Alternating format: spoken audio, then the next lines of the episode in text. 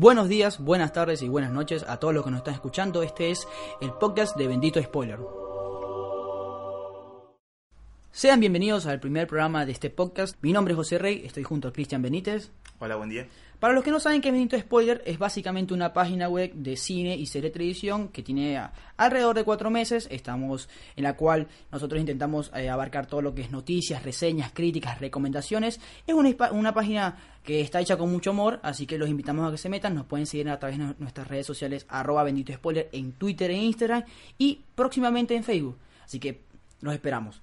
Para este primer programa vamos a hablar un tema que cae muy bien con lo que es el comienzo del año, que es cuáles son las películas que más esperamos de este 2019. Eh, justamente no son las películas lo que la persona común esperaría, sino realmente la que nosotros queremos. Antes de todo, quería preguntarle a Cristian, ¿qué te pareció el 2018? Como tal, el cine, ¿qué, qué- qué- ¿tuvo un saldo positivo o negativo? Bastante negativo. Si hablamos del cine en sí, porque eh, tenemos para comparar eh, diferentes carteleras de diferentes países, comenzando por Estados Unidos, y la diferencia que tenemos con la cartelera argentina. Principalmente por ¿no? lo, lo tardío que tiene por, por- para llegar una película a la, a la cartelera argentina. En este momento tenemos, no sé, las películas nominadas al Oscar, o que van a estar, presumimos que van a estar nominadas al Oscar este año, fueron presentadas todas, por lo menos desde mitad del año pasado hasta noviembre, diciembre, y que acaban a estrenar mitad de enero, después de enero.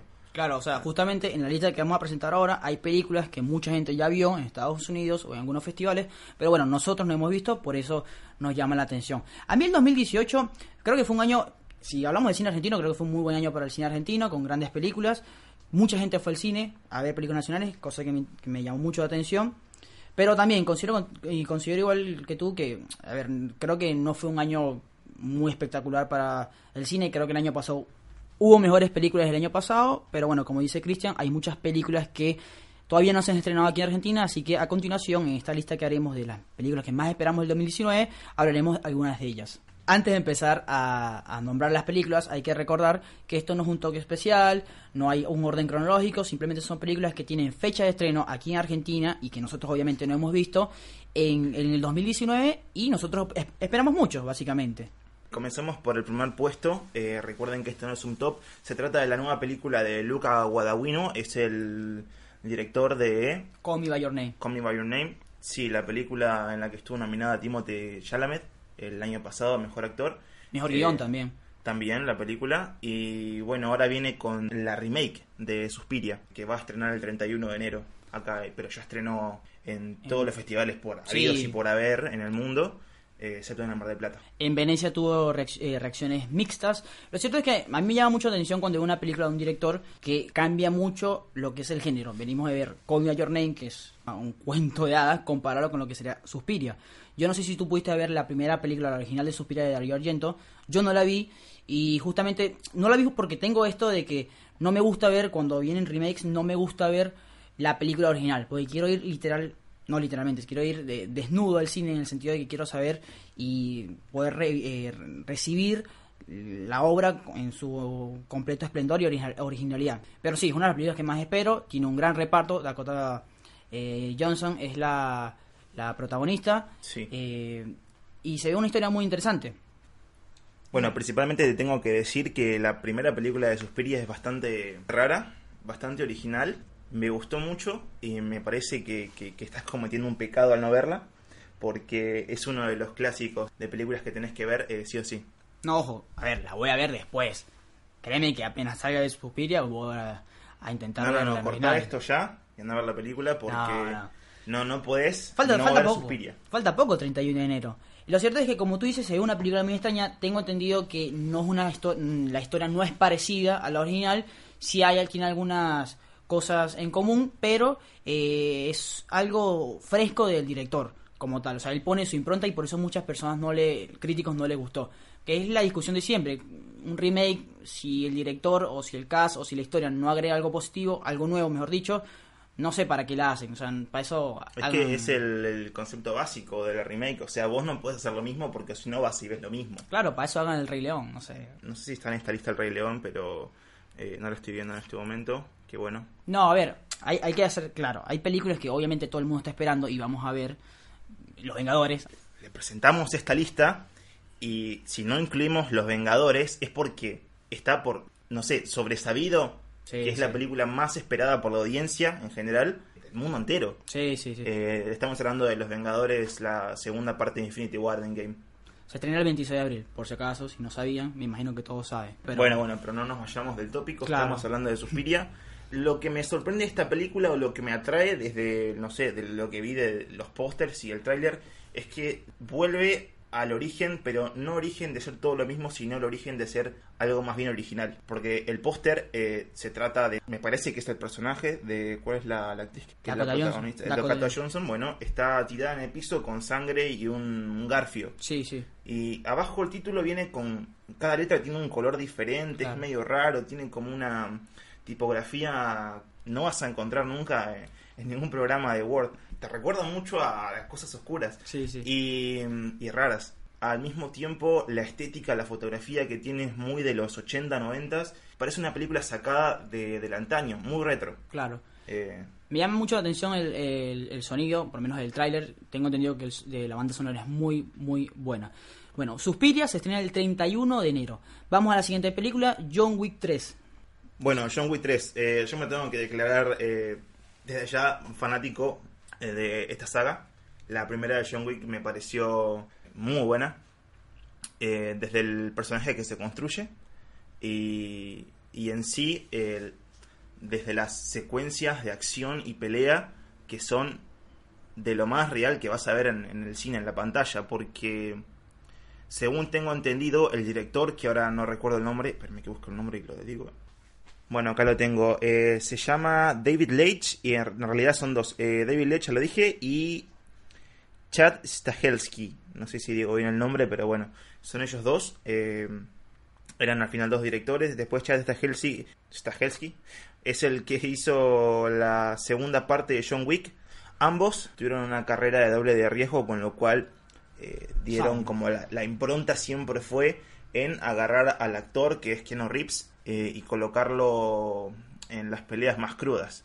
Claro. Eh, a tal medida de que, que lo ves todo en plano secuencia, es decir, todo es una secuencia interminable de un solo plano. Nada de eso, las, las peleas son espectaculares, tienen que ver la película si les gustan las películas de acción.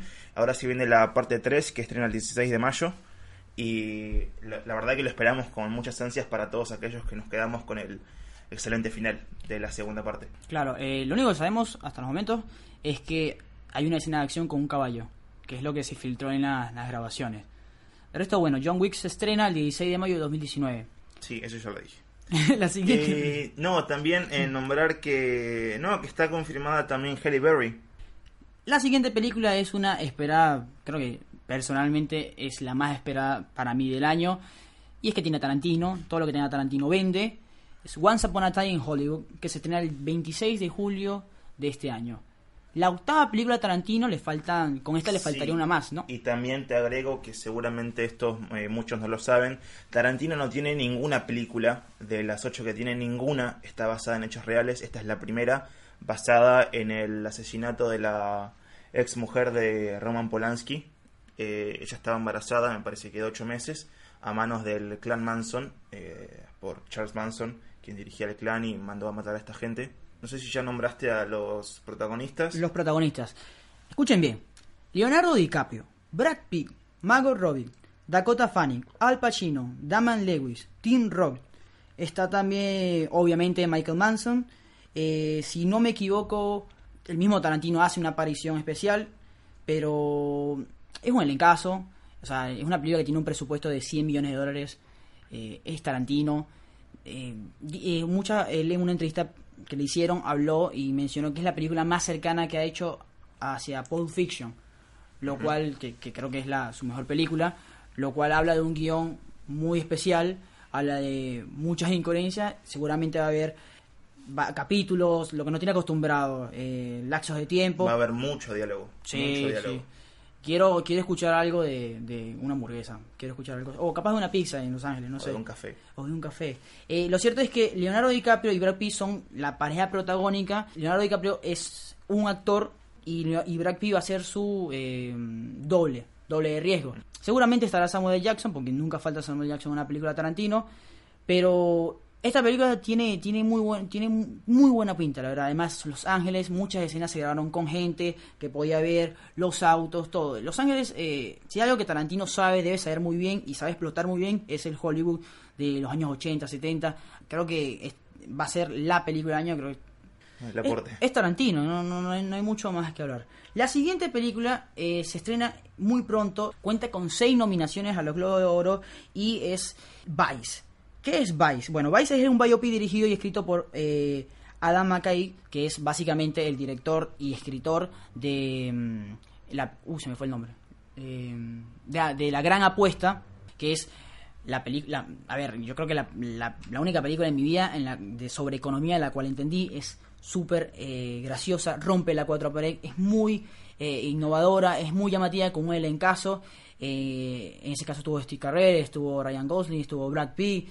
Eh, es un tipo que le, maneja muy bien los directores, a, los, actores y tiene un guion fenomenal. Y esta es sobre... El vicepresidente de los Estados Unidos, el ex vicepresidente de Estados Unidos. Dick Cheney, estamos hablando de Dick Cheney, claro, no tenía el nombre, acá está. Dick Cheney, quien va a ser de Bush, también es Sam Rockwell, el ganador del Oscar.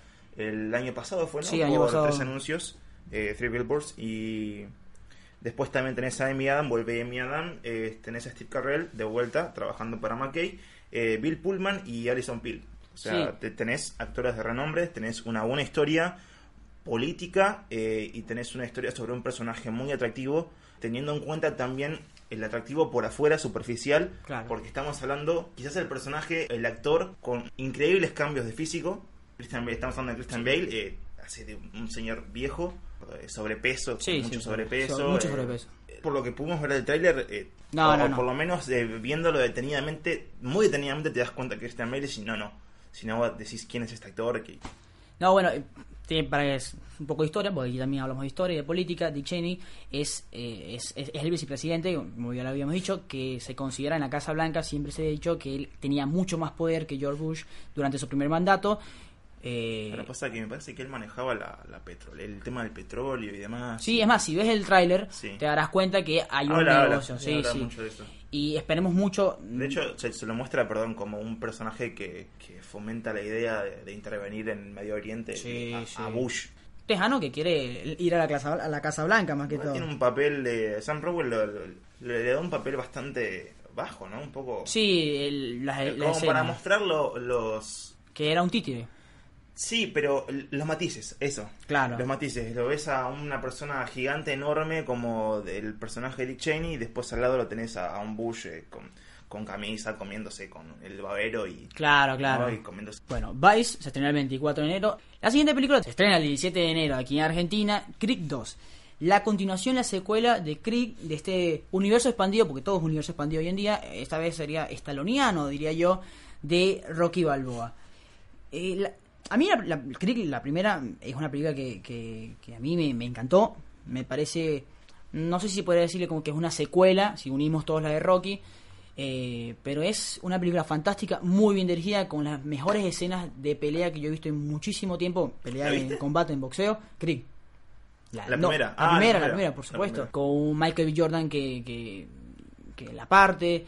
Eh, sí, eh, hay una secuencia espectacular, no sé si es en la... Sí, me parece que es en la escena final en la pelea final, perdón, en la que eh, no, no, sé cómo lo manejó el director, ¿cuál es el director? El de sí, el de Black Panther. La, mejor película, la que tiene que ganar el Oscar y todo, La Pantera Negra. Vamos a hacer un podcast dedicado a Pantera Negra y por qué consideramos, de una vez lo digo, consideramos que es una mentira. No, yo estoy en contra. Bueno, no es una mentira. Yo puedo, sacar muchos aspectos interesantes, comenzando por eh, Ryan Kluger.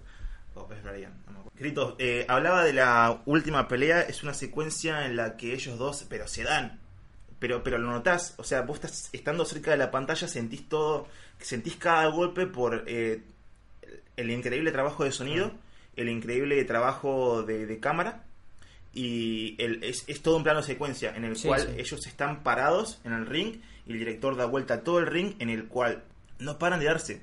Y, y es increíble, a mí fue yo salí de, con la piel de gallina de, bueno, eso. una vez me comentaste que tú ibas a ver películas de Rocky en, museos viejas y la gente se emociona en, al ver una película de Rocky en, el combate, la gente aplaude. Yo nunca había visto una película... en la tele también. Sí, bueno, pero en la tele es la vida real. Bueno, pero digo en público. La gente se para y, y aplaude y es ese sentimiento, porque a ver, la gente no se olvida que está viendo una película. Sí, desde el día uno igual Rocky genera eso. Sí, sí, por eso. Ah, Justamente Rocky quería hablar, si este Stallone para mí hizo eh, la Pensé mejor actuación. igualmente, igual, perdón, te, te tiro la opinión Sí, personal, es porque la, la carga política que tiene Taxi Driver es otra cosa. Sí, En, en las 70 era sí. como Taxi Driver, era demasiado verdadero, demasiado eh, expositivo para la gente, para la audiencia, incluso para los Oscars. No, y Rocky Agarran era, el discurso político de, de la época. claro, eh, Rocky era el sueño americano. Sí, tal cual, también. tal cual, incluso contra... Eh, justamente de, de Rocky, Sylvester Stallone para mí hizo su mejor actuación en esa película y me molestó mucho que no haya ganado eh, el Oscar a mejor actor de reparto. Se le llevó, se ganó el Globo de Oro, pero se le llevó el actor que no recuerdo el nombre de, Puente de Espías. Puente de Espías. Y esto, Ah, lo esto es lo que más me molesta de esta película, que obviamente no he visto y que es que yo soñaba, porque a ver, es evidente, no es un spoiler, que esta es la última película de Rocky, sabemos cuáles fueron las condiciones de, de, de cómo... Es Mark Ryla- Rylance, vendría a ser el nombre del... Sí. Ah, bueno, que hace- sí, poco... que hace del, del espía ruso. Sí, Hace poco estuvo en Ready Player One y en Dunkerque. Pero Mira cómo se meten los papeles, ¿no? Sí, le, no. le dieron el Oscar por ser americana la película y ahora le ganó un ruso. genial, genial. Eh, pero bueno, eh, algo que me molesta mucho la película es que no veo críticas muy positivas a Silvestre y obviamente no está en la carrera para ganarse un Oscar y yo quería, quería, quería que era como un sueño que tenía que, que pero Rocky ojo. sea- Pero bueno, quién sabe. Básicamente, si no saben cuál es la, la- la trama de la película, es un tanto predecible, pero también morbosa e interesante, y que es que esta vez Michael B. Jordan, Creed, va a pelear con el hijo de Iván Drago, el Ujú. que asesinó a su padre, bueno, asesinó, no sé si la palabra asesinar, en combate Adonis Creed. a Donis Creed. eh, Va a pelear contra el... no recuerdo cómo se llama, sé que es el Drago. Eh, Iván Drago es el, el papá. Recuerdo el nombre, nada más el nombre del actor se llama Florian. Claro. Pero es una persona que... que Sí, cabeza, sí. ¿no? Algo que no, no, no entiendo mucho cómo va en el boxeo, porque, bueno, tiene que ser por peso. Pero es una, a ver, es una trama... tra- Florian Munteanu. No, es un boxeador también, Ah, un ok. humano o algo de eso. No, y entonces, bueno, lo, que iba es que obviamente es una, una trama predecible, pero es morbosa, todos queremos ver y todos vamos a hacer Adonis. Además, también rescata esto que no sé si es, es positivo o negativo, si es anticuado, que es este enfrentamiento entre Estados Unidos y Rusia. El tráiler es un poco, eh, no sé, es un poco despectiva de decir que el- este chico, al ser ruso, fue criado en odio, en hambruna, en, en apocalipsis prácticamente, Y, pero capaz le dan una vuelta de tuerca. Claro, o espero. sea, la de Creed era también bandera del sueño americano desde un principio, Sí. o como todos pensamos que iba a ser con como lo fue Rocky, pero Ryan Kruger le dio una vuelta de tuerca siendo una película a favor de, de las políticas, eh, la, la fraternidad y la comunidad y, y no sé, porque él era una persona rica que después pasó eh, toda su vida vivió como en, en lujos y demás y para transformarse en al mejor quiso ir a lo más humilde y se fue, se alquiló un departamento chico, comenzó en un club de boxeo de, Y no lo aceptaron al de mala principio. fama. No lo aceptaron al principio Claro, porque y no querían. después se hizo amigo de toda la, la, la comunidad que vivía alrededor, de, de un barrio bajo. Creek 2 se estrena el 17 de enero. La siguiente película se estrena, eh, yo no sé si es el mismo día o un día después. Yo tengo aquí que es un día después, pero... No, imposible. No, es imposible. Se debe estrenar el, el mismo día de Creed. Más o menos por esa fecha de la que estrena Creed que dijimos el 17 de enero. Ahora, ahora lo voy a chequear bien, pero ¿de qué película estamos hablando? Estamos hablando de Glass. La película del director que yo nunca puedo pronunciar, que... eh, M. Night Shyamalan. Ese mismo, eh, gran director, muy buenas películas. Cuando digo, a ver, cuando uno dice que es un muy buen director, yo personalmente hablo de director de culto. No, no, también se estrena el 17 de enero, ojo. Bueno, Mm. Eh, eh, es un director de- competencia. Sí, sí. Agárrense las personas. Más, a ver, más cuando Glass es el estreno mundial. Creed se estrenó ya hace tiempo. Pero ¿qué pasa? ¿Qué, Ah, qué- van a dar Creed. En la cartelera van a dar Creed. Sí, sí, me, me imagino, pero a ver, si hay- además para ver Glass hay que ver dos películas antes. Tienes que ver Fragmentado, película de Samuel. Jackson y Bruce Willis, y Split. Yo no vi Split, la voy a ver mañana. No, está mal. ¿Qué haces acá? Sí, oye, está- ¿Qué está- acá? No la vi porque no, no me llamó la atención, la verdad. No, no conocía, no, no conocía, no conocía en tanto al director. Sé que es un personaje que tiene 14 personalidades, pero 14, no eran 24. o 24 No y hacen como acuerdo. 4. Eh, hacen muchas personalidades, pero yo la verdad, eh, Sí. ¿por qué debería ver Glass? ¿O qué tiene interesante Glass? Te digo un par de razones. Night Shyamalan, agarrándose del éxito que fue fragmentado... no, eh, El Protegido. Eh, Exacto. Sí, pero no sabemos eso eh, ni bien hasta el final de la película. Lo cual estuvo genial. Sí. Segunda razón, James McAvoy. James McAvoy en Split, haciendo de las 14-24, hizo, me parece que cuatro personalidades diferentes, pero es increíble, es increíble porque hace de una mujer ama de casa, en la cual él se viste con el personaje, se, las expresiones faciales que tiene es increíble, eh, incluso ya en su forma de ser, eh, cambia completamente de personalidad.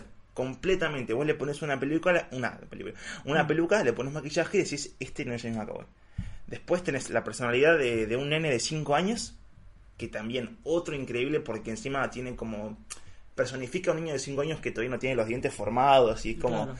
eh, incluso cuando camina camina agachado como para tener una estatura y, y da una personalidad también muy tierna de un chico de 5 años eh, porque básicamente la película trata de, del secuestro de, de tres o cuatro mujeres a las que eh, por este por este personaje de James McAvoy pero cuando transforma el nene se ve la piedad se ve la la parte más eh, infantil y tierna y después cambia al otro personaje que es Dennis. Me parece que Dennis es el otro el, el obsesivo compulsivo el que tiene todo en orden todo a raya y que es la persona como la que la que manda por sobre las demás personalidades pero la superior a todas esas personalidades es la bestia. Es una de las personalidades en la que hace creer que cambia rotundamente toda la parte física con lo cual M. Night Shyamalan, Shyamalan lo explica eh, a través del guion con la, la persona que atiende a- al personaje de James McAvoy, es una señora psicóloga, le dice que, bueno, como la faceta mental puede alterar la, la- la parte química del cuerpo y generar otro ser. A partir de ahí se genera la bestia. A la mierda. Sí, a la bestia, que, que es una persona que puede escalar paredes, que tiene super fuerza, que tiene resistencia. O sea, estamos hablando de vuelta, volvemos a protegido, una persona con superpoderes. Exactamente. En esta película, por lo que podemos ver en el tráiler, eh, los tres personajes se encuentran en un manicomio, podría ser, en un centro de salud mental, y el personaje de Samuel. Jackson intenta poner en contra o intenta escaparse, aprovechándose de la bestia, de esta personalidad de él. Para los que no saben, Fragmentado es una película en la que Samuel L. El que Jackson... no sabe fragmentado que apaga este podcast y, Y está, esa es tu casa. Esa sí la, esa sí la tuve que ver, no, no, no, tranquilo. Pero básicamente que está muy fomentada en lo que es los cómics. Demasiado, es más, creo que Sí, desde una fase del personaje de Samuel L. Jackson, de hecho, tiene una fase romántica con los cómics. sí, sí. En la cual es un coleccionista, pero de, que, que ve un, un dibujo que no solamente es superhéroe, sino desde todo, desde la, la, la parte de novela gráfica. Historia. Glass se estrena el 17 de enero, igual que Krieg, así que ya tienen Sí. dos eh, películas para ver esa semana. La siguiente película, esta se puede decir que es un remake también, o es un inicio de este, no sé si catalogarlo villano, superhéroe, monstruo. Sí, el- me parece el, el remake más innecesario. Concuerdo. Podría ser de toda la lista, aunque no... A ver, ¿qué tenemos acá? No, creo sí, que sí, es el, remake más innecesario de toda la lista para mí. Eh, se trata de la película Hellboy. A ver, todos, a a ver, a mí me gustó mucho la película de Hellboy, la primera. La Eh, primera saga es espectacular. es muy buena. Pero por una sola razón. Guillermo del Toro. Y, a ver, si vas a buscar una película, si vas a hacer una película de monstruo, anda al papá del monstruo. Eh, es el que mejor lo entiende y creo que es esos monstruos que entienden la humanidad, no solamente mm, poética, ¿Sabes sino estoy también de pensando bueno. que si eh, Guillermo del Toro le dan para hacer una Señora de los Anillos va a ser espectacular. El Señor de los Anillos. Y pronto hay una serie, así que, eh, digamos, Estudio está preparando una serie, así que, qué, sé yo, capaz lo invitan a hacer, estaría muy bueno.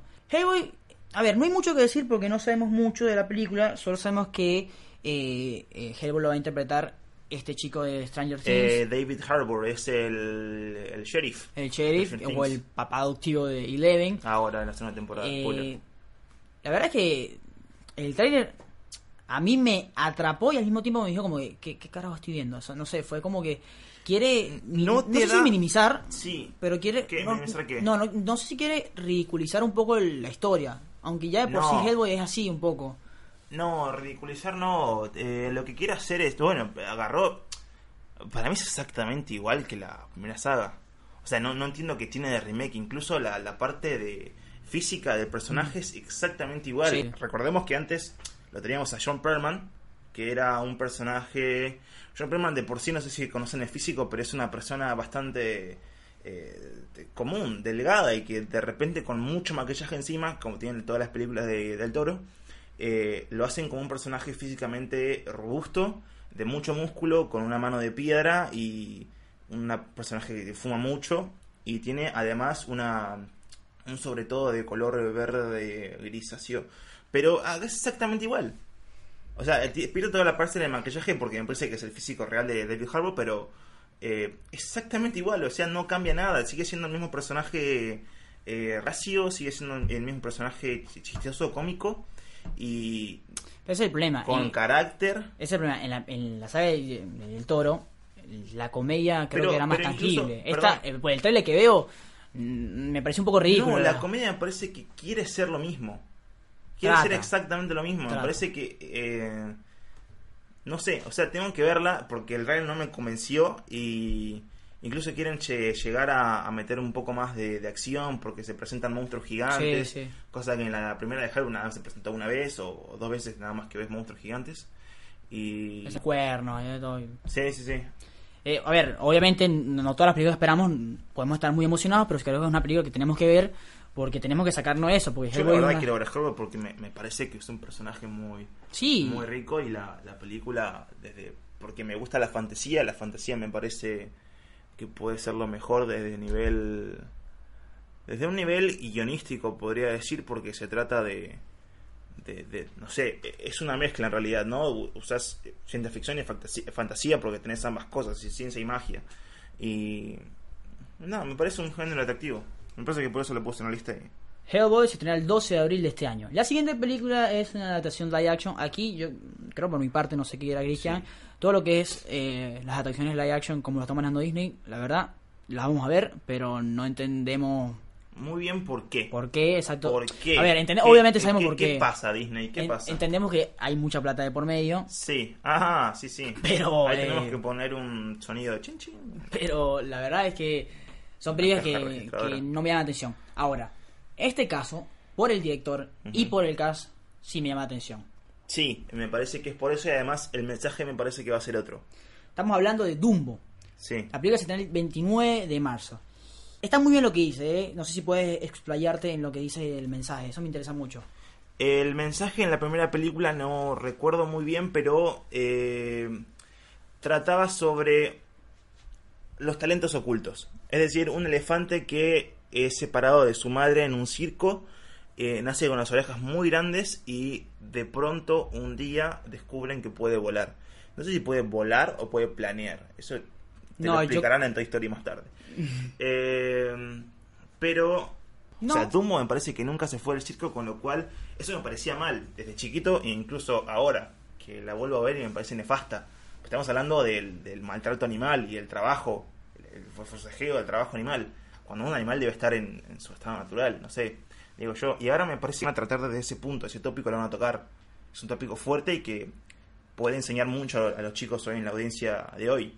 No, y si hay algo que se hace bien Tim Burton es justamente... Bueno, ya le dijiste, Tim Burton lo, eh, dirige. Claro, es, es, es mostrar mensajes a través de lo raro y a través de lo que está socialmente condenado lo que está malo de por sí. Es un tipo que sabe, bueno, el hombre de tijeras, eh, Beetlejuice, un tipo que realmente sabe. A mí lo que más me llama la atención de esta película es ¿Por qué carajo, además de la plata obviamente, Tim Burton se mete en este proyecto y va a traer a Danny DeVito de su retiro y va a tener a Michael Keaton, a creo que está Colin Farrell, está Colin Farrell y está como siempre Eva Green.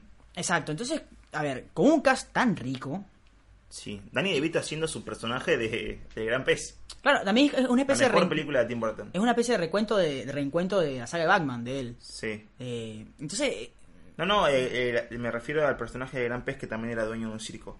No, lo cierto es que eso es lo que me llama la atención. Además de que la película de Dumbo creo que se, se, a ver, de todas las películas live action creo que la película de Dumbo se puede meter en eso de que sí se puede sacar cosas buenas porque por el tema de, por ejemplo, la escena de los elefantes, la escena famosa de los elefantes, como Dumbo está ebrio. Entonces, todas esas cosas que creo que Tim Burton puede manejar muy bien. Por eso es que nos llama mucho la atención y queremos verla. No le pusimos en esta lista, por cierto, el Rey León. No, ni a la Lo explicamos al principio, pero no vi nada diferente en el Rey León. En el tráiler y en todo lo que se estuvo publicando no vi absolutamente nada diferente. Yo leí aparte de que... Perdón, déjame terminar. Por favor, te lo Por favor, no, no obviamente. De que, eh, nada, la animación. Es todo lo, diferente que van a colocar. Después es. Es que al final no es live action. Eh. Lo que yo sé, o sea. O sea, la live action es la, del, es la del libro de la selva, por ejemplo. Por Sí. lo menos, hay un, hay un personaje, un carnívoro. No, es que cambiaron bastante del libro de la selva desde También. la animación, desde la animación original, de la película animada de no sé cuánto, el siglo pasado, a la animada live action, no, no es live action. Bueno, sí es live action porque hay un personaje de carne y hueso interpretando, eh, interactuando con cosas en una habitación y que después pasaron a ser animales. Eh, Sí, no sé. eh, es, es por pero la acá, o sea, el trailer es lo mismo, pero yo sé que es lo mismo porque tratan de buscar al mismo público que en su tiempo lo vio y se emocionó. Que, que eran niños y ahora son grandes. Gente grande que puede ir a pagar una entrada de cine. Claramente. Y que vayan a los niños también. La otra, la, otra sería Aladdin, pero Aladdin, eh, no sé. Yo, Aladdin, eh, Will Smith no es azul, así que no sirve. No, mentira. A ver, ojo, quiero aclarar algo.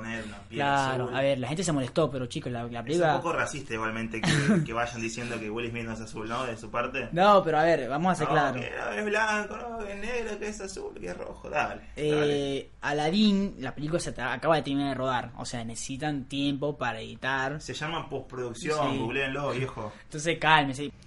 La siguiente película, bueno, eh, Dumbo se estrena el 29 de marzo. La siguiente película es una que yo la verdad creo que ya vi, porque han habido demasiadas filtraciones que creo que hasta a tal punto tiene que ser a propósito. Pero eh, estoy diciendo que eh, filtraciones exageradas, ya sabemos de todo. Ya se terminó de rodar.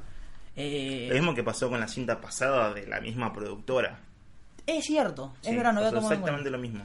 Estamos hablando de Joker. Sí. Eh, Y la otra película se, se trata de Suicide Squad. También pasó demasiado. Se filtró demasiado. Todo, todo. Es que sabíamos, o sea, era como que ya tenías el todo, desde la, desde la banda sonora, desde qué iba a pasar, desde Sí, pero ¿por qué estamos hablando del Joker? Estamos hablando de Joker, ¿por qué? Primero porque Joker se despega de lo que es Suicide Squad en el sentido de que no es Jared Leto. Estamos hablando del, para mí, el mejor actor americano, Joaquin Phoenix.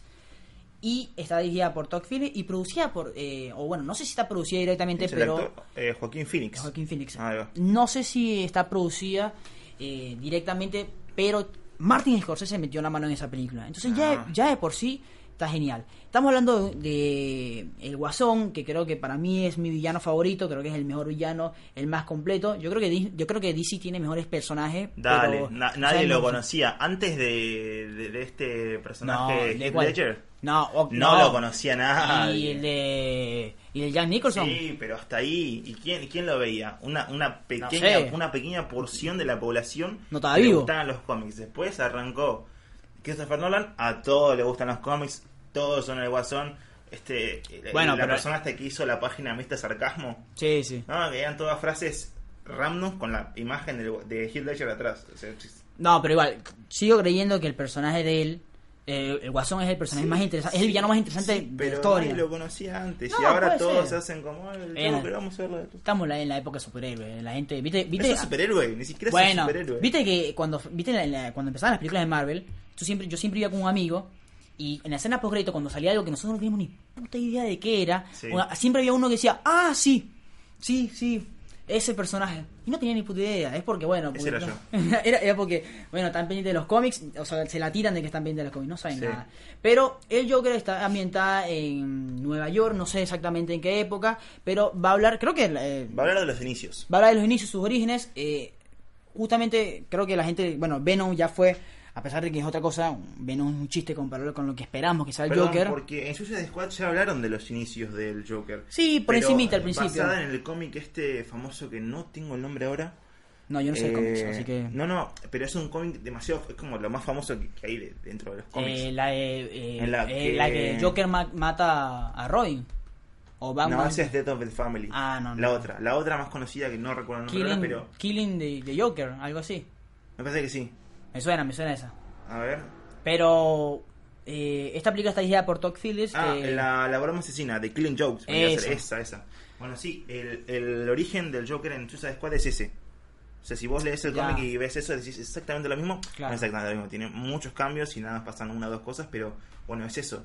No sé si van a basarse de vuelta en eso o van a elegir otro origen, porque recordemos que en los cómics, para gente que no sepa, el Joker tiene como más de cuatro orígenes distintos. Incluso Mm. dicen que son cuatro, en una de las líneas temporales, dicen que son cuatro personajes distintos literal y que uno es Alfred, el, el Alfred. amigo de Batman. Dicen que es él. Es Ah. increíble, pero bueno, te- es como Bueno, muy lo- loco. los cómics manejan mucho lo que es los multiversos, capaz de de eso. Sí, y Otra acá, cosa- de hecho, es lo mismo, porque el Joker va a ser parte del multiverso de DC. Exacto, porque no está. Ok. O sea, eh, a ver, No recuerden. un universo como- cinematográfico, son Exacto. varios universos Sí, cinematográficos. sí, exactamente. Está el Joker, Suicide Squad, y está junto con Liga de la Justicia. Tenés la, el universo de televisión, que es el de la canal Eh, CW. Ajá, que está. Flash, Eh, claro, que acá dan Warner. Y Es raro DC. y después en tenés esa- eh, Gotham. Gotham que también es diferente porque lo produce Fox. Ah, el Gotham no está en el. No Flash es el mismo universo. No Es es el Ah, y, y hace poco sacaron Teen Titans. Que no sé si tampoco está. Titans. No, no es Titans. es Tit- la serie se llama Titans. Ah, ok, Titans. Bueno, va a estar en Netflix también, no sé cuándo, no sé si está. Creo que no, creo que está en enero. Bueno, va a venir ahora, en este mes, en Netflix y también es parte de otro universo. Y si esto no te convence para que vayas a ver Joker, te sumo otra. Estaba Robert De Niro. O sea, eh, creo que es una película que tiene demasiado para triunfar. Creo que el actor tiene para. Vamos a partir de la base de que. es uno de los mejores. Sí, sí, pero apartemos la base de que. los últimos 10 años, no, de los últimos 20 años. Sí, sí, es el mejor actor americano para mí. Sí. Eh, a ver, vamos a estar sinceros. Creo que no va a haber nada como Hugh Ledger. Nada.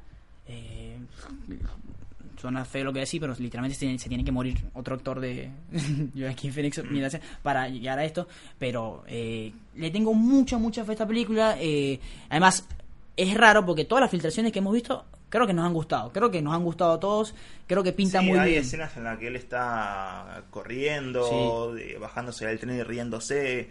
Escenas en las que está, perdón, el personaje común y corriente en la calle, pero triste, y después tenés el otro matiz. eh, Sí, no, no, la verdad se- que se le pones mucho. La película es no- demasiado, paren un cacho. ¿De qué? ¿De superhéroes o...? No, es demasiada filtración. Ah, no, obvio, obvio. Es más, eh, bueno, si ustedes nos siguen en Bendito Spoiler, en el Twitter, arroba Bendito Spoiler, nosotros cuando no tenemos más material, que mentira, siempre tenemos material, a veces no somos flojos y no buscamos, ponemos filtraciones de Joker y listo, más nada. Eso es lo que sirve. Esta película se estrena el 4 de octubre. La siguiente película no tiene fecha, sabemos que es del 2019, es la gran producción de Netflix, la gran apuesta de Martin Scorsese. Recuerden que Martin Scorsese viene de un proyecto, yo no voy a decir fallido, a mí me gustó mucho. Yo no, yo no, no- Habla, habla. la película de que hace con Ad- eh, Adam Driver, que es... ¿Y Andrew Garfield? y An- no. ¿No? Eh, sí, sí, exacto, exactamente. Sí, sí. Andrew Garfield, de Spider-Man. Eh, que el nombre... Estoy buscando... Silence. Ah, Silence. A ver, esa película a mí me gustó mucho. Creo que tiene un guion. bastante. Tiene un guion y tiene un Pasa producción que la bueno. gente que dice que no le gustó es porque...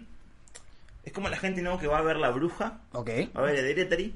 Ok. Son películas experimentales y Sí. muy buenas que la gente no entiende. El público general que va a comer pochoclos piensa, No. oh, Scorsese, wow. Sí, sí. No, no, no. Scorsese es otra cosa.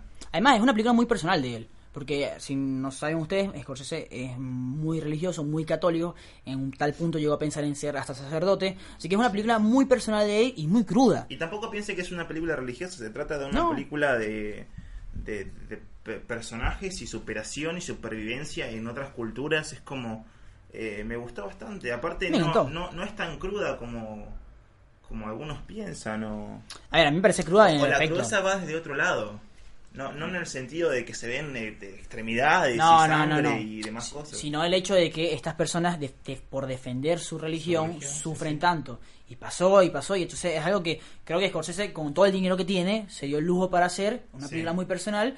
Y a la gente por ahí no le gustó tanto. La academia creo que tuvo una sola, solo dos nominaciones. Me parece que el personaje de Andrew Garfield Estuvo merecía. una semana, eh, para No, que se den una idea. no. Estuvo una semana en cartelera. En toda la cartelera argentina, recuerdo que lo busqué, estuvo una semana. Bueno, de eso podemos hablar con pasó ahora con Firstman. Firstman es una de mis películas favoritas del año y no duró nada. Bueno, pero sigamos hablando de esto. si no. Entonces, eh, ah, bueno, la película, ¿de qué película estamos hablando? De Irishman, una película de mafia, de mafia pura, de clan, de cáncer. Scorsese Todo lo que querían de máximo. Scorsese, acá lo tienen. Claro. Es- Acá, todo lo de la basura Todo. esa que querían consumir de Scorsese, basura no, porque tiene cosas muy buenas. Pero toda esa cosa italiana que querían de mafia y armas y gente hablando rápido y con, con la mano en la boca, como pasaba ¿no? Sí. en casino, bueno, ahí lo tienen, The Irishman. Robert De Niro, Joe Pesci, Al Pacino, Harry Keitel, eh, Harry Kittel. Kittel se llama. Eh, Kittel, Ah, Harry Kittel. Keitel, yo siempre he dicho. No, yo soy muy mal en inglés. Si no se dieron cuenta, Bueno, No pero soy mal en inglés. De Niro, Pacino, Kittel, eh, ¿qué más? Eh, tienes Bueno, Bobby Cannavale, que hizo la serie de. La serie esta, ¿cómo se llama? Eh, Vinyl, la Sí. producida por Scorsese y Mick Jagger. Y también a Joe Pesci. que, a ver, yo no quiero decir una realidad, pero creo que vuelve del retiro, porque yo no, hace años que no lo veo a él. No, no, no sé, no sé qué estará haciendo. La, última vez que lo vi fue esta Navidad en Mi Pobre Angelito. Ah, bien, muy bien. Que- es el villano. Para que no se Estreno, den una idea, es el villano, el Mi Pobre Angelito, de que le brilla el diente de oro. Es increíble ese personaje. Pero después lo ves en, en, en películas súper crudas. Sí, Pero Buenos Muchachos, Casino. para todo público. sí, sí, bueno, ¿Ok? pero es el Pero actor. es, un pero es el personaje de la mafia, es el, es el tipo bajito que te que todo el tiempo te quiere cagar a palos. Claro, es el tipo que te lo riendo, es el tipo que dice te estás riendo de mí, te caigo a palo. Sí. Eh, esta película se estrena en Netflix. Creo que yo, yo creo que después de Roma, eh, la discusión de Netflix de si la película se tiene que estrenar en el cine, eso va a acabar. Pero cuando Scorsese toma este proyecto, lo criticaron bastante por el hecho de. Tengamos en de cuenta igualmente que The Irishman va a ser una película 100% de Netflix. Roma en un punto fue una película para estrenarse en las salas, pero Sí, es verdad. hay que ser sinceros. O sea, esa película no iba a triunfar en la sala de cines porque no iba a haber nadie, literalmente nadie en Estados Unidos que te ponga plata para estrenarla en las salas. Obvio. Es una película mexicana, re- Sí, pero recontra mexicana. Y está excelente. Y me parece la, de las mejores, top 3 de las mejores películas del año el año pasado. Sí, concuerdo. Y, y bueno, nada, eso, te tienen prejuicio y demás cosas. Me, me parece una, una falta de respeto por parte de los Globos de Oro, que es crítica internacional. Bueno, los Critics hoy me, me respetaron. Y Sí. los Critics hoy sí nominaron a Yelix Aparicio como mejor actriz y a la película Bueno, como pero la nombraron como mejor película extranjera. Sí, no, no, no falta Eh, respeto. me parece una falta de respeto porque me parece que es una de las mejores películas del año. Y es raro porque, bueno, los Globos de Oro se supone que siempre son más inclusivos. Sí, es crítica internacional, no, no es nada estadounidense. No como los Oscars, quizás que sí, es ca- Academia. Estadounidense de Artes. Eh, volviendo a Irishman, eh, es una película que se sabe muy poco, o sea, sabemos que trata de una familia gánster, eh, sabemos que ha gast- ha gast- ha- han gastado mucha plata más que todo porque quieren rejuvenecer a los personajes. Lo cual no sé hasta qué punto sea de Robert De Niro. Lo hicieron alto a Robert de, a De Niro, lo- lo- le pusieron tacones para que sea más alto que Pacino. o sea, a ver. Hay que buscar las fotos que son increíbles. De Niro creo que ya tiene avanzada edad para estar poniendo esas, cosas, pero bueno, es Scorsese, denle toda la plata que es- algo va a salir muy bueno. Eh, no tenemos fecha y hay que esperar, eh, es Scorsese, no, no, no hay mucho que decir. Sé que es una película que es basada en hechos reales, basada en un libro, eh, pero The Irishman es una película que también, junto a la Tarantino, junto a Tarantino, es la que más espero. La siguiente película, eh, medio polémica. Cae ¿eh? de vuelta en las obviedades, ¿no? En las obviedades de todo lo esperado el año, Sí, el sí. año que viene. Sin embargo- Avengers, Aladdin, El Rey Claro. León, eh, montones de cosas así. Sin embargo, esta ya la, Capitana Marvel. Esta la, la propuso Christian, yo no la puse, ¿eh? La propuso Sí. Porque eh, Star Pero- Wars Star Wars. Está el episodio 9 de Star Wars. está pasando por un mal momento, ¿eh? La compañía. No sé si económicamente, no creo. Pero, Ah, pero mu- por mu- Han Solo. muchos de sus proyectos... No, también no solo Han Solo, episodio 8. Episodio 8... Ojo hay un spin-off de... Hay otro spin-off de Coso. Sí, Ah, no recuerdo. te, te, de te- Rock One. Claro, te traigo- Ah, no, pero eso es serie. Porque van a sacar... Bueno, pero es una serie. Sí, obvio, O también. sea, tranquilamente podrían haberla cancelado, no lo hicieron. No lo hicieron, pero las películas sí, que es la de Boba Fett y la de Obi-Wan, están canceladas. No están canceladas, están Oh, eh, paradas. ¿Por qué? Porque quieren dedicarse toda esta película. A ver, hay que recordar que episodio 8 es una película polémica en el sentido de que a muchas personas no le me gustó. encantó. A no le gustó. Vamos a hacer otro podcast porque a mí no, no es que voy a decir que no me gustó. No estoy el de acuerdo, no estoy de acuerdo con muchas cosas de, de, de Star Wars. Capaz vamos a hacer, me gustaría hacer un podcast sobre qué está pasando con Star Wars hoy en día y qué pasó con, con ¿Qué pasa con Star Wars hoy en día? Y sacar la chiquera. también. ¿Y qué, Chiquera, qué porque- pasó con el episodio 8? Porque, a ver, el episodio 8 es una, creo que es una discusión que siempre va a estar. A mí personalmente no es una película que me encantó, eh, es una de mis menos favoritas de Star Wars. Acepto lo que pasa, entiendo lo que pasa, creo es que... exactamente el episodio 5, pero al revés. Bueno, O sea, fíjense que comienza en el desierto helado, Es termina en el desierto helado. es verdad, es ¿no? verdad. Después tienen toda una persecución en el Bueno, espacio. pero eso es muy simplista, Cristian, eso es muy simplista. Hay muchas cosas No, que discutir. es eso. Es muy simplista. Igual, eh, Pero a la vez me ver, parece, me parece, perdón, esto lo, lo tiro y lo, lo termino, me parece un excelente homenaje a todo lo que fue Star Wars.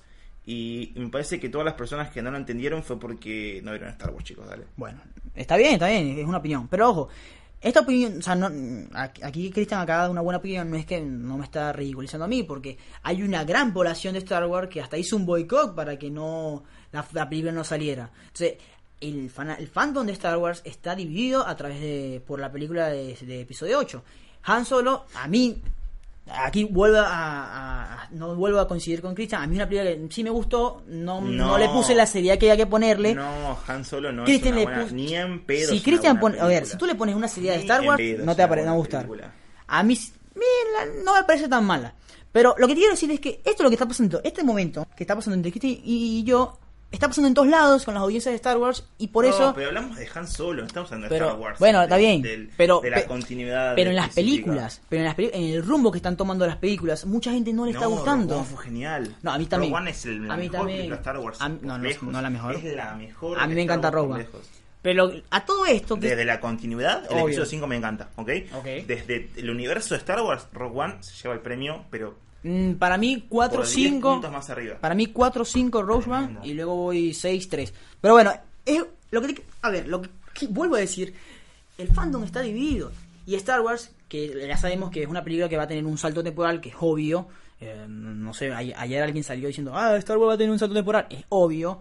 Eh, yo tengo yo tengo que a ver, yo tengo no. Yo leí muchas teorías de que van a pasar en Star Wars y son muy interesantes. Son muy interesantes. Así que eh, es una película que esperamos mucho, pero más que todo por eso, porque puede definir el futuro de la, de la franquicia cinematográficamente hablando. Porque obviamente va a dar No, plata. termina acá. Pero- termina acá, por favor. Pero ba- pues, si la película sale bien... A ver, recuerden que hay una trilogía que Ryan Johnson, director de la 8, ya la tiene. Y los creadores, los, los no sé si, no, los creadores no, los, los que manejan Game of Thrones, eh, el dúo que maneja Game of Thrones eh, para la, una serie, también tienen una trilogía. Así que hay mucha plata de por medio y no saben muy bien qué hacer. Y Star Wars Episodio 8 fue, un- fue No, una- agarren proyectos originales, muchachos. Bueno, eso, eso es lo que quieren hacer. Hay plata, hagan cine. Hay plata. Vamos. Pero eh, Kennedy, Katy Kennedy, que es la, la, la directora de Lucasfilm, eh, quiso hacer un parado. Así que Star Wars se estrena el 19 de diciembre, episodio 9, el final de esta trilogía. Ya no vamos a decir final porque luego sacan otro, otro precuela, sacan otra cosa. Pero la Sí, historia de Rey... no saben qué hacer, entonces ah, O sea- hacen todos lo mismo. Eh, es que ca- cada 15 años se estrena una trilogía, si te pones a pensar. Cada 15 años 12. Eh, entonces habrá que ver. Este, este- esta historia Sí, de... pero hay que retocar las mismas. Estamos agarrando Star Wars. Una, dos, tres. ¿Qué? Después de spin-off. ¿Tenemos cuántos spin-off? Dos hechos. Tenemos series. Tenemos Agarren series no, tenemos plata parques. Hagan, hagan cosas originales. Tenemos parques, tenemos hagan todo. Hereditary, hagan, no sé, hagan eh, Pero ya, ya, Proyecto pará, Florida. hagan- pará, pero tú estás hablando de hacer el y Proyecto Florida en el universo de Star Wars o hacer otras cosas. No, no, eso está bueno, que, que hagan cine posta. Esto, Ah, ok, bueno, pero es es agarrarse la mano de, eh, y seguir la continuidad de algo que ya está hecho. Sí, pero estás pidiendo algo muy muy bonito y que, que, que todos quisiéramos, pero no va a ser. Escucha, a mí me parece que el universo de Star Wars es muy rico, muy grande y se pueden hacer cosas buenas, pero es así. Última película que esperamos, eh, y para ir cerrando este podcast, este Ahora que recuerdo, el Rey León también tiene tres películas. Una que es un resumen de la primera, la tercera es un resumen de la primera, después tiene series. Ah, cierto. Tiene Rey León 4 que no Sí. lo veía nadie, es una para el canal de Disney. Sí, que sí, es una serie. que sí, las aventuras de Pumba. ah, las aventuras de. Timón y Pumba, cosas Increíble. así. Bueno, la última película que esperamos este 2019 es It, eh, capítulo 2, se estrenará el 6 de Pará, septiembre. bien. It. It, It. It 2. 2. Capi- eh, capítulo 2 se estrenará el 6 de septiembre. Esta continuación, eh, en realidad, a ver, eh, para la gente que no sabe, It es un solo libro y Andy Muschietti, o el- la, la productora, la dividió en dos. que Andy Muschietti es argentino. Ah, bueno, muy Ah, bien. a- aplauso, no- aplauso a Andy Muschietti. Bueno, Gracias, es Andy un Muschietti. podcast argentino, estamos hablando de la cartelera, fechas de cartelera argentina. Fue Eh, Andy Muschietti al cine, eh, a un cine aquí, ¿no? Argentina, a presentar las Sí, vino a películas presentarla acá, incluso vino a la Comic Con. Eso es una persona que. con su, que- con que su hermana. apega- que sí, que se apega mucho a su gente. Sí, Claro. la hermana también es Bárbara Muschetti, que es una productora increíble. eh, no solamente por esta película, porque me parece. Sí, tengo un prejuicio sobre lo comercial, pero. Pero me parece que la película que hicieron, el corto, que comenzó con un corto llamada Mamá, me gustó mucho la película porque es una película de personajes, es una película de terror, pero que a la vez tiene personajes. Incluso It tiene eso. Es una película de terror, pero en la que, en la que predomina el personaje principal, que es el payaso, y todos lo- los nenes alrededor. O sea, no, es una película en la que está basada el guion, donde tiene que ser algo tan complejo, sino que nada más presentarlos en frente a cámara y que dé miedo nada más el presentarlos. Obviamente. Eh, no vamos a hablar mucho de qué trata la película, porque, a ver, no queremos spoilear, es un libro. Entonces, pero básicamente es el mismo grupo, la generación eh, 30 años después, son los Sí. actores ya están crecidos, aunque tengo entendido que va a haber escenas de ambos, o sea, también va a haber escenas de cuando están chicos, va a haber flashback, por decirlo así. Hay, hay que ver Van a volver todos los que vieron en la primera parte. Claro, hay que ver cuál es la, la temática que, que, que, que, que elijan de mucho tiempo para contar esta historia.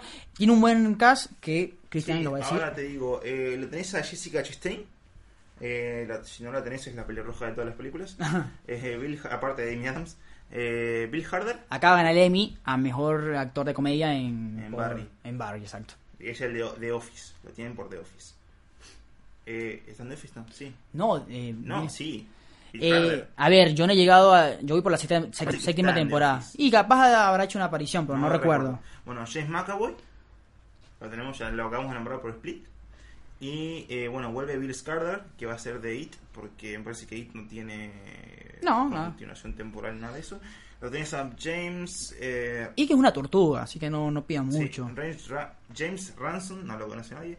Andy Bean, no tengo mucho tampoco. eh, y demás. Y demás. Hay uno que se llama Mustafa, pero. Eh, eh, mira, Isaías Mustafa. ese es eh, eh, el, el chico de color del Sí. grupo, que se queda en el pueblo. Sí. Es el único que se queda en el pueblo. Sí, y, eh, Y- Jay Ryan, el que hace. Él me parece que va a ser el personaje del gordito.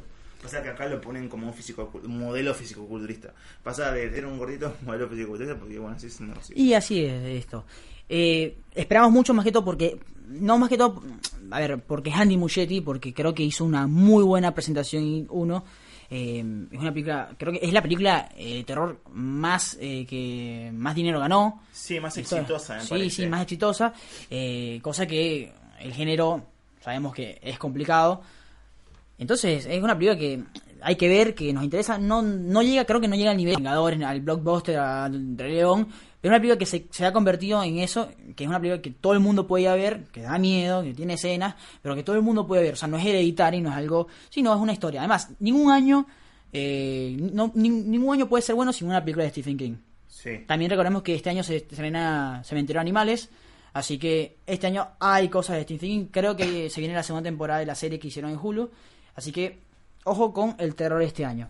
Bueno, no sé si tienes algo más que agregar, Cristian. Sí, una película más. eh, Ah, perfecto. Seguimos, seguimos. No sé si a ustedes le- le- les cabe mucho el tema este, pero me gusta Zac Efron. Ojo, A mí también, a mí también, a mí no también. digo como, No, no. como me gusta general Zac Efron, sino que me gusta Zac Efron el, el trabajo que tiene. Sí, sí. No sé si lo conocen desde todo su trabajo, o sea, tiene muchas películas de comedia, tiene... Todos lo conocen. Nadie lo conoce a Zac Efron si no conocen High Musical. Exacto. Bueno, eso me, parece un buen inicio. O sea, tenía que presentarse al mundo. Después tuvo películas eh, muy buenas. eh, cuando me parece, y voy a decirlo franco, eh, cuando Zac Efron se mete en el drama, se mete en serio. Y eso me encanta. Y esta película se trata sobre, digamos, una película entre el drama y el terror, porque trata sobre un asesino. Un asesino en serie que mataba mujeres. Pero de la vida real. La vida real. Eh, se llamaba Ted Bundy y la película eh, va a ser un título bastante largo, pero todavía no, no está la definición en, en castellano. Es Extremely Wicked, Shocking, Ill and Vile. No, y también yo vi una foto de la personificación del personaje y es increíble. Es increíble la, el, el cambio. Eh, eh. Está bastante bien, está bastante bien. Ah, eh, es una película que encima, bueno, se va a estrenar ahora en Sundance. Ujú. Está confirmada para estrenarse en Sundance. Y Bueno, o sea, si está, está- es por aquí, es, es rápido. Sí, me parece que la vamos... Sí, sí, sí vamos. podríamos tenerla, ¿no? Como... No, igual ya estamos... No, pero podríamos ir a Sandas, obviamente. Capaz No, no, un, bendito un bendito spoiler en Sandas, obviamente, por favor. Sí, la mejor manera de comenzar este podcast. empresa escucha esto. Eh, me parece que va a ser una buena apuesta. Incluso hay algo in- increíble que, que, que no sé, nunca lo vi en mi vida. ¿Qué? ¿Lo tenés al vocalista de Metallica? Sí. Sí, sí. No sé, de policía acá. Ok, eso ah, estoy es viendo. Es una persona que siempre es con el pelo largo, que, Sí. que hace rock and roll, que hace rock metal, Claro. metálica. Y eh, hay un cameo especial entonces ahí, algo así, Mativo. No sé. Bueno, el director también es una persona que, que, que se dedica al terror, básicamente. Eh, Hizo una película sobre Ted Bundy antes, me parece que es un documental, una película.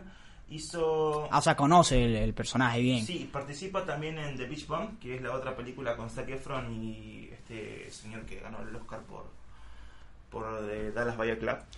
Matthew McConaughey. Matthew McConaughey también participa en esa. Y también, no sé, hizo documentales sobre Metallica. Tiene mucho trabajo también sobre Ted Bundy alrededor, pero bueno, ahora se dedica pura y exclusivamente a una, a una película sobre él. Uh, está Lily Collins, a mí me encanta Lily Sí, sí, Collins. está Zac Efron, ya lo dijimos, Lily Collins, está Jim Hestley haciendo de policía, James Parsons. ¿What? James Parsons es el que hace de, de Big Bang Theory. Sí. Eh, Kaya Scodelario.